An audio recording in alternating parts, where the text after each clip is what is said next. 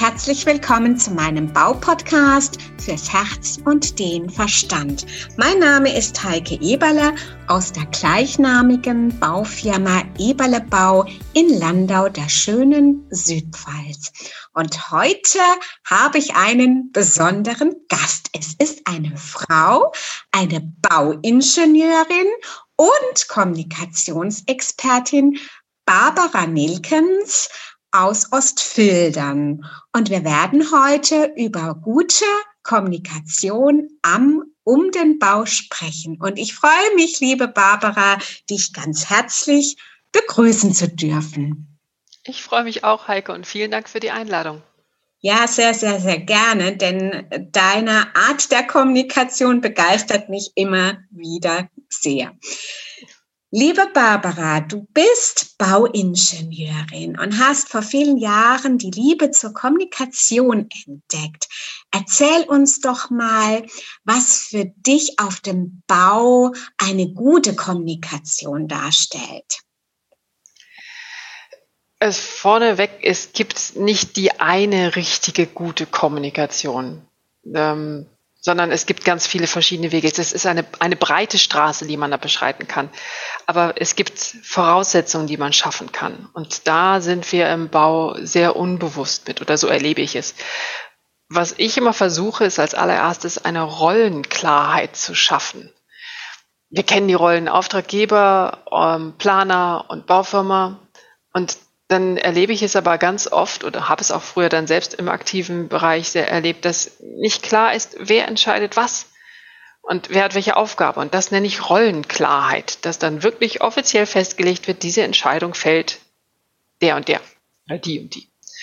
Und der zweite Teil oder die zweite Voraussetzung für gute Kommunikation ist als eine grundsätzliche gegenseitige Akzeptanz. Dass ich also erst einmal davon ausgehe, dass die anderen ihre Arbeit gut und gerne machen und machen wollen. Und dann ist die, sind die Voraussetzungen geschaffen, dass man überhaupt gut zusammen kommunizieren und gut arbeiten kann. Darf ich da gerade mal einhaken? Ja, ähm, du, du sagst, eine gute Voraussetzung ist, dass jeder jeden akzeptiert. Wie stellst du fest, dass diese Akzeptanz auch tatsächlich vorhanden ist? Zurzeit erlebe ich das eigentlich gar nicht. Man trifft sich, man sagt, wir bauen das und das und dann wird angefangen. Das stellst du fest, indem du wirklich mit den Leuten Zeit verbringst. Und deswegen empfehle ich so ein Projekt, je größer es ist, desto wichtiger, äh, mit einer Art Teambildung zu beginnen dass man sich zusammen, dass man sich trifft und sich überhaupt kennenlernt, dass man Gespür für den anderen bekommt, dass ich erfahre, was hat die Person vorher gemacht, was hat die für Erfahrung beruflich, muss gar nicht in den privaten Bereich reingehen.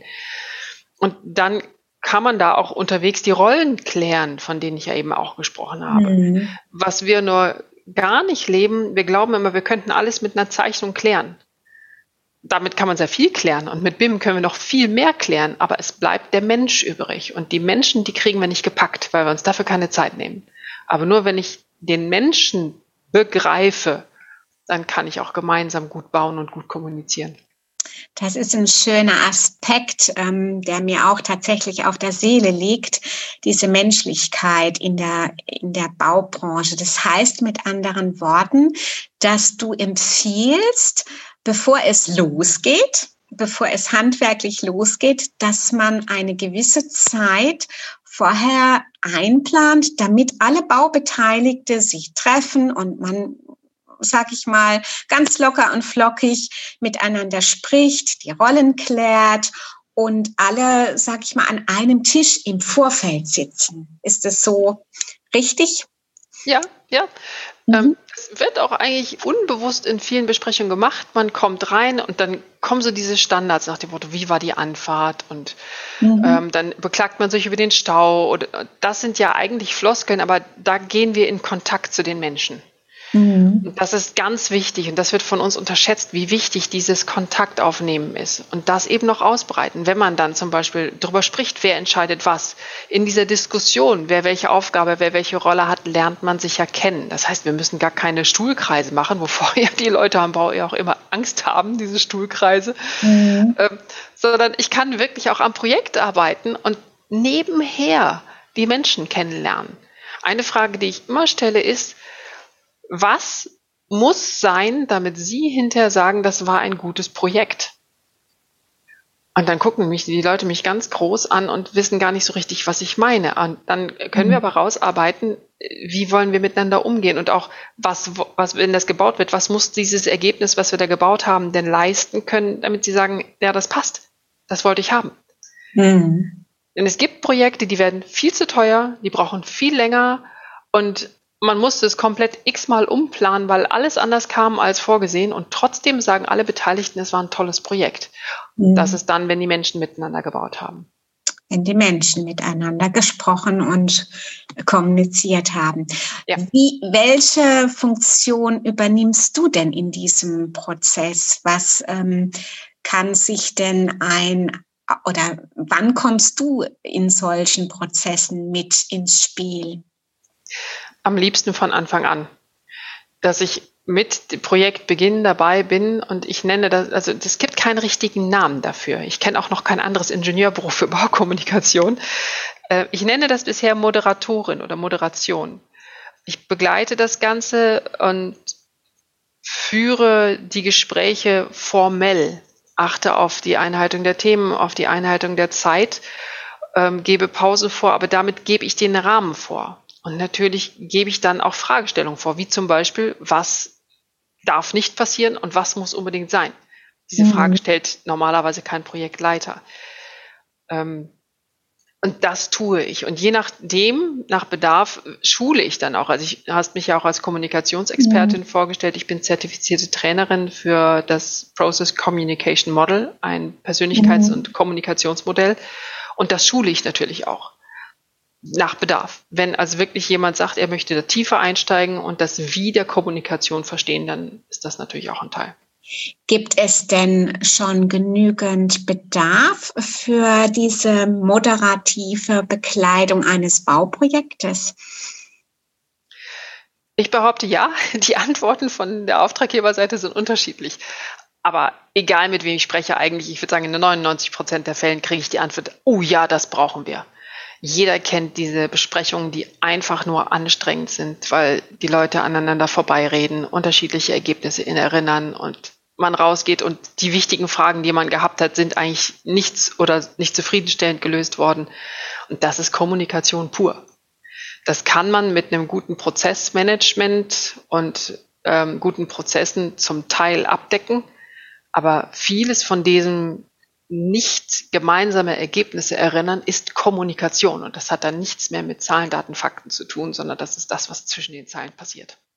Wer ist denn dein Auftraggeber? Eher die öffentliche Hand, gewerbliche Projekte, eher Großprojekte oder bist du auch bei kleineren Projekten, zum Beispiel eines Neubaus, ähm, engagiert? Ähm, ich arbeite zurzeit für Behörden genauso wie für Baufirmen oder Ingenieurbüros. Mhm. Ähm, ich habe auch Bürgerkommunikationsaufträge. Also ich selbst habe ja früher Kanalsanierung und Tiefbau gemacht. Dann bin ich da jetzt also angesprochen worden. Zum Beispiel mein jetziges laufendes Projekt, da ähm, wird eine Abwasserleitung direkt am Haus entlang gebaut. Mhm. Und die Firma muss den Leuten den kompletten Vorgarten umgraben. Und der Bagger steht knirsch an der Hauswand. Mhm. Und da haben die mich von Anfang an reingeholt, weil sie gesagt haben, das möchten sie gut rüberbringen, damit sie eine Chance haben, dass die Bürger das mittragen. Und das war mhm. natürlich für mich schön, weil ich vom allerersten, von ganz frühen Zeitpunkt an dabei war und auch die Bürger ganz, ganz früh informieren konnte, sodass es überhaupt nicht erst eskalieren konnte. Und ich bin jederzeit ansprechbar für die, die rufen dann hier auch an und sagen, Mensch, Frau Nilkens, wie ist das denn da und damit? Und dann kann ich da auch wirklich Auskunft drauf geben. Das ist auch ein Teil meiner Aufgabe. Und das mein Ziel ist aber, ganze Projekte zu begleiten. Und das ist noch schwierig, denn das Ziel ist eigentlich, dass alle am Projekt Beteiligten mich gemeinsam beauftragen, damit ich wirklich neutral bin. Das heißt, der Auftraggeber, Planer und ausführende Baufirma. Das ist mein Traum. Aber da arbeite ich noch dran. Sehr schön. Kannst du eventuell auch ein Beispiel aus der Praxis ähm, uns mitteilen, wo du durch deine Interaktion ein möglicherweise eskaliertes Projekt wieder ins Laufen gebracht hast, dass wir mal eine Vorstellung bekommen, was denn möglich ist durch, durch deine Arbeit? Ähm, äh, nehmen wir mal, nehmen wir mal die, das, die kleinste Einheit, das Gespräch unter vier Augen. Da hatte ich ein Vier-Augen-Gespräch mit dem Auftraggeber und der hat richtig vom Leder gezogen. Der hat mich beschimpft, der hat meine Kollegin beschimpft, der hat meinen Chef beschimpft. Das war also, das war so der Augenblick, wo du überlegst, ähm, verlasse ich jetzt einfach den Raum oder gebe ich einen richtig mit? Mhm. Und äh, da habe ich dann tatsächlich nach den Regeln dieses Process Communication Model reagiert. Und in dem Augenblick war das dann, dass ich überhaupt nicht eingegangen bin auf das, was er gesagt hat, sondern ihm gesagt habe, sagen Sie mir, was Sie brauchen. Und der war wie angeschaltet. Da war kurz Stille im Raum. Und ab dem Zeitpunkt war der mein größter Fan. Ich habe vorher nie mit dem zusammengearbeitet. Ich kann ihn, kann dir nicht sagen, warum der über mich geschimpft hat. Der wusste überhaupt nicht, wie ich arbeite. Und dann, als er dann mein größter Fan war, wusste er das eigentlich auch nicht. Aber wir haben ab dem Zeitpunkt tatsächlich gut Projekte zusammen abgewickelt und vertrauensvoll und wunderbar. Das war die Sprache, die der in diesem Augenblick gebraucht hat. Wenn ich, wenn ein anderer Mensch gesessen hätte, hätte ich anders reagieren müssen. Das war so eine, so eine kleine Einheit, wo eine einzelne Eskalationsstufe ähm, abgearbeitet wurde. Wenn ein ganzes Projekt ist, dann kommt es darauf an, wie weit das fortgeschritten ist. Hm. Am Ende scheitert es ja am Vertrauensverlust und Vertrauen aufzubauen braucht Zeit. Aber an dem Beispiel, wo du eben skizziert hast, sieht man ja auch oder von außen betrachtet, der Mann, der, der wollte ja auch gesehen werden. Und ja. du hast ihn als Person gesehen und und diese, und es war so, so eine tolle Wertschätzung von dir, dass er in dich quasi so, so eine Wert oder sage ich mal, so ein Vertrauen bekommen hat. Und seit dem Zeitpunkt seid ihr dicke Freunde wahrscheinlich, ne? Aber der Trick ist, wenn ich eine andere Person genau so angesprochen hätte, hätte die das überhaupt nicht als gesehen werden empfunden, sondern, mhm. keine Ahnung, als unverschämt sein oder was auch immer. Und das ist dieses, wenn man sich mit Kommunikation beschäftigt, Menschen müssen unterschiedlich angesprochen werden. Mhm. Mhm. Wenn man das mal verinnerlicht hat, dann hat man schon so viel geschafft. Mhm. Okay. Und äh, du hast dann durch deine Techniken und durch deine intuitive Art wahrscheinlich in Kombination den richtigen Satz an den Mann gerichtet. also in dem Augenblick war es tatsächlich, dass ich das äh, vorher gelernt hatte und wusste, in so einem Augenblick muss ich das sagen. Und der Satz war ja kurz genug, das kann man sich merken. ähm, das war erlernt in dem Augenblick. Hm, okay, das ist aber auch eine wichtige Botschaft an die Welt da draußen, dass man Kommunikation tatsächlich auch als Technik lernen kann, ja? Ja, ja. Mhm. An dem Punkt ist mir ganz wichtig, ähm, das werde ich dann oft gefragt, ob das nicht Manipulation sei.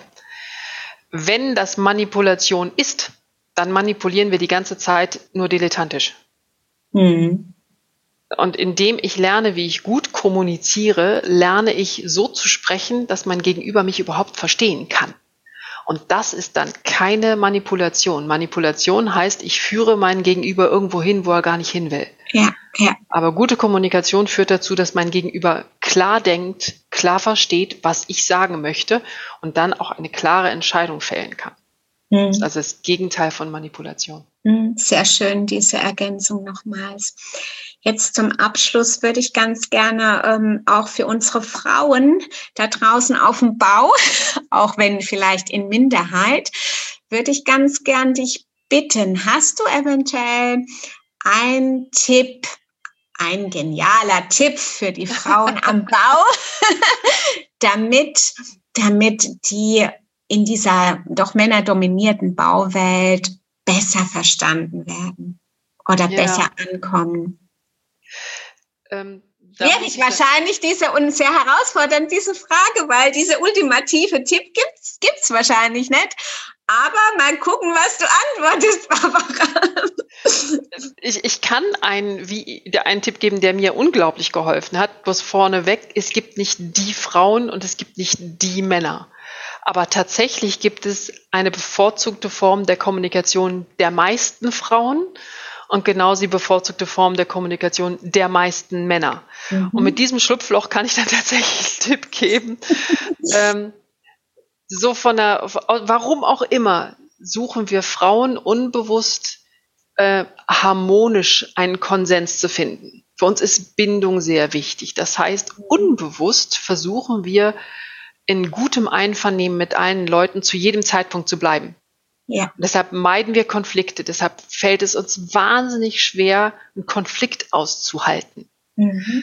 Männer, die meisten Männer, bitte, bitte lasst mir immer dieses Schlupfloch, die meisten mhm. Männer ähm, sind orientiert nicht an der Bindung, sondern am Rang zueinander. Die haben dementsprechend kein Problem damit, Unterschiede laut auszusprechen und sich auch mal gegen eine Windrichtung zu stellen. Das bemerken die noch nicht einmal. Mhm. Und dieses, diese völlig unterschiedliche Grundeinstellung führt zu so vielen Missverständnissen und zu gegenseitigem Misstrauen und Konflikt, weil die Männer, bitte diese Vereinfachung immer im Hinterkopf behalten, mhm. hören auf einer anderen Ebene als die Frauen. Also was ich den Frauen am Bau mitgeben kann, es sind halt nur wenige. Das heißt, wir müssen uns noch dann nach der ähm, Art der Kommunikation der großen Menge richten. Konzentriert auf euch auf Rang. Es, und diesen Rang müsst ihr halten. Den müsst ihr deutlich tragen und zeigen. Und diesen Konflikt, den ihr dann dort spürt, ihr Frauen, aushalten. Die Männer bemerken das noch nicht einmal.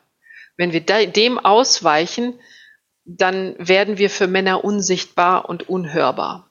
Ohne mhm. dass die das wollen. Das ist, das ist ja der, das ganz große Drama dabei. Keiner macht das extra. Mhm. Das heißt, die Frauen dürfen lernen, also ich formuliere jetzt auch leider verallgemeinernd, die Frauen, du hast ja ähm, glücklicherweise ähm, auf den Unterschied hingewiesen. Die Frauen, die dürfen lernen, Konflikte auszuhalten. Ja. Und einfach hin, sich hinstellen und sagen, ich will, dass wir das so bauen. Und das stehen lassen. Genau, ohne Rechtfertigung, ohne Ergänzung, ohne bla bla bla ja. sondern einfach einen kurzen Satz, ich will das so haben. Ja. Punkt. Also noch ein Beispiel, wenn, wenn wir oder wenn eine Frau, es käme mir auch völlig natürlich von Lippen zu sagen, hey, was haltet ihr davon, wenn wir das so und so bauen? Das kann man machen, natürlich. Ich kenne genug Situationen, wo das wunderbar funktioniert hat. Aber ähm, liebe Frauen, habt eure Antennen offen. Das kann auch als Unsicherheit gehört werden und als ja. Fragen, wie es denn gemacht werden soll. Und die Antwort ist dann, dass der Mann die Entscheidung fällt und die Frau gar nicht versteht, wieso ihr jetzt die Entscheidung abgenommen worden ist. Mhm. mhm. Genau. Ja, wunderbar, Barbara. Hast du noch eine abschließende Information für unsere Zuhörer oder Zuhörerinnen, die gerade jetzt wertvoll sein könnte? Dass bitte jeder Konflikt verstanden wird als eine Verteidigung kein Mensch beginnt einen Konflikt, mhm. sondern alle verteidigen sich. Immer. Mhm. Und wenn man das weiß, dann hat man sehr schnell diesen Schritt zur Seite gemacht, kann dieses, das, was einem eigentlich gerade entgegengeflogen ist, an sich vorbeilaufen lassen, sich überlegen, okay, worum geht's denn eigentlich? Mhm. Sehr schön.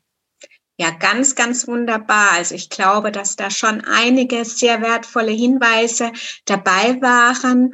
Und ich danke dir, liebe Barbara, für diese doch sehr wertvollen Informationen und ähm, ja und wünsche dir für deine berufliche für dein berufliche Ziele, die du ja hast, viel Erfolg und ja vielen Dank.